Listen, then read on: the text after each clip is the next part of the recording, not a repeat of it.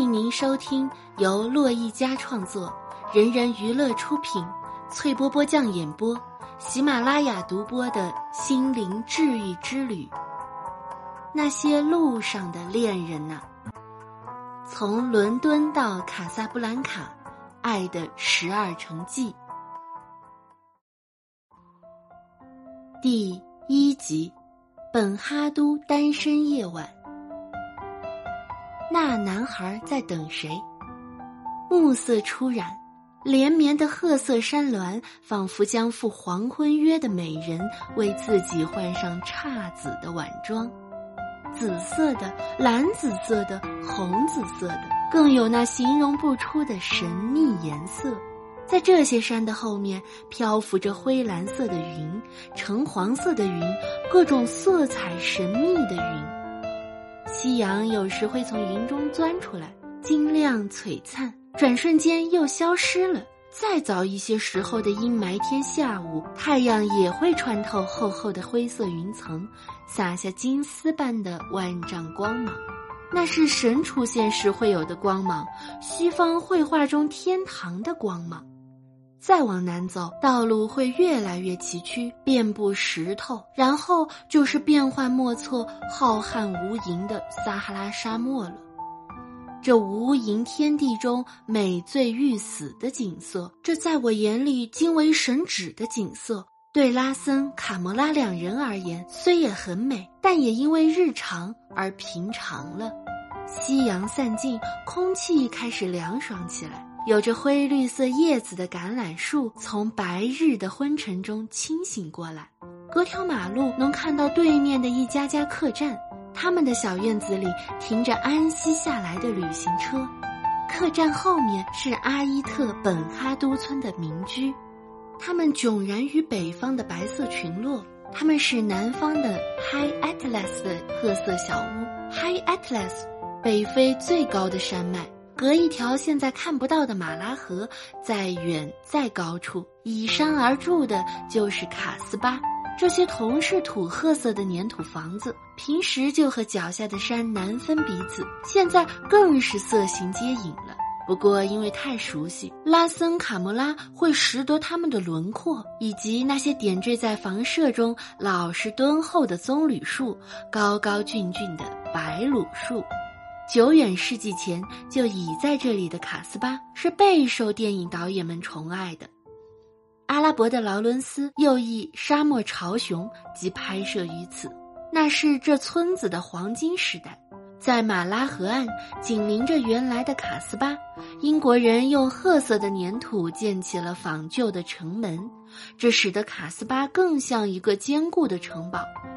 尤其是黄昏出林之时，夕阳西去，天地间一片壮丽。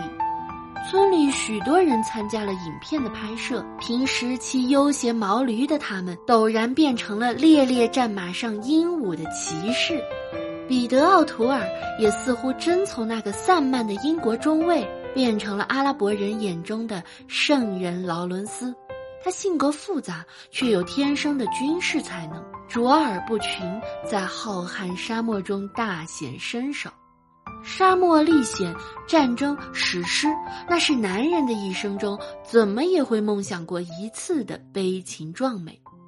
开始其实是结束的倒计时，只是我们太过欣然于开始的布展，沉湎其中，而不觉为结束的到来嗟叹。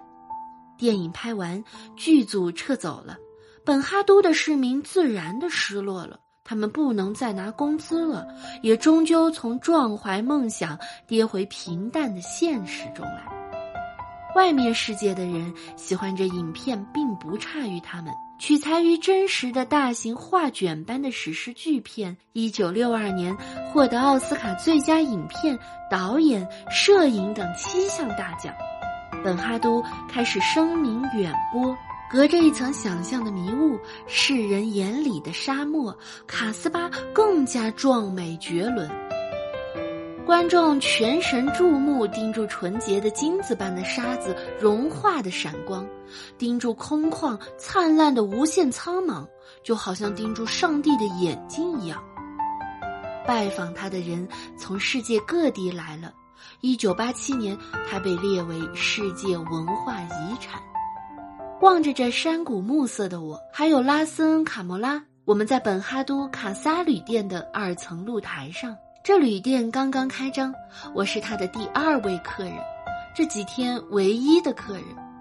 拉森是替旅店老板经营的管家，卡莫拉是他手下的伙计。拉森经常穿休闲西装，卡莫拉则穿白白尔牧羊人常穿的那种长袍吉哈巴。哈森刚把那中国男孩领进屋时，我们便发现他颇异常，惊喜、好奇、失望、陌生，反正一个游人身上该有的他都没有。他进了这屋子，就像进自己家一样平常，没有感觉。领他看完房间后，我们问他是否在这里就餐。如果就餐，那么一天一百一十块钱，也没有讲价，也没有爽快的说行。那男孩只是淡漠的说随便。然后我问他希望晚餐何时吃，吃什么，他还是冷淡的说随便。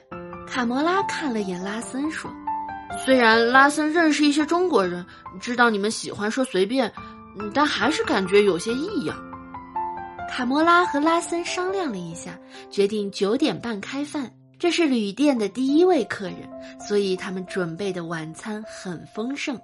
可这客人皱着眉头，动了两下便放下刀叉。拉森的理想是经营人性化的旅店，让住过的旅客忘不掉。见中国男孩这样，他谦和的过去，关心的问：“你不高兴吗？”男孩看也没有看他一眼，道：“我高不高兴关你什么事儿？”这话把我噎的，我发誓再不问客人这些了。可我没有记性啊。拉森看我一眼，当你坐下吃饭时，我又问你了。是啊，我笑了一下。第一天，当古斯古斯上来的时候，我记得你是第四次说欢迎，第三次问你开心吗？白白尔人上茶要上三遍，客人拒绝视为不礼貌。可是那男孩刚喝了一口茶，就告诉拉森和卡莫拉：“我自己待着，你们出去吧。”卡莫拉怀疑那是个厌世、准备自杀的人，说旅店刚开业就碰上这事儿，真是太晦气。拉森说：“要是那样的话，更得救他了，不好张望。”他们就在外面逡巡谛听里面的动静，没闻听有任何异样的。他们半小时后借故进餐厅去了。他们大吃一惊的是，男孩不在屋里了。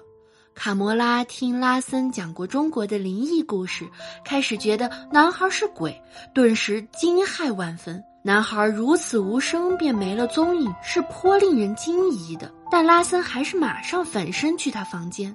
房门大敞着，男孩不在屋里，正准备叫村里的小伙子四下搜寻时，他们在连接餐厅和客房的小院子里发现了近望天空的男孩。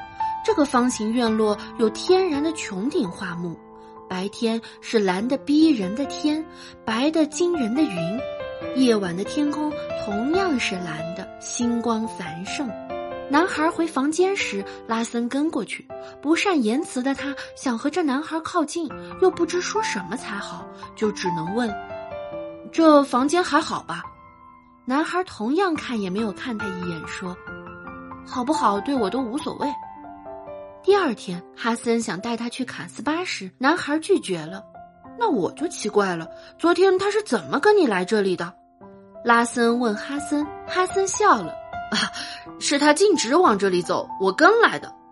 我的确实是哈森带到这里的。在暮色已经笼罩了村子，几盏灯在混沌中次第亮起来时，哈森从墙边阴影里他靠着的土坯房上起身，向我走来。我能带你去不错的旅店。第二天晚上，中国男孩也是吃了几口东西，跟谁也不打招呼，便回房间睡觉了。然而第三天早上，卡莫拉进厨房准备早餐时，竟发现那男孩在里面烧咖啡。你们早餐吃什么？他问卡莫拉，好像他是这旅店的主人似的。然后一上午，他就在这个露台上，望着云影下变幻色彩的山谷，奇怪的、意兴盎然地讲述了自己的故事。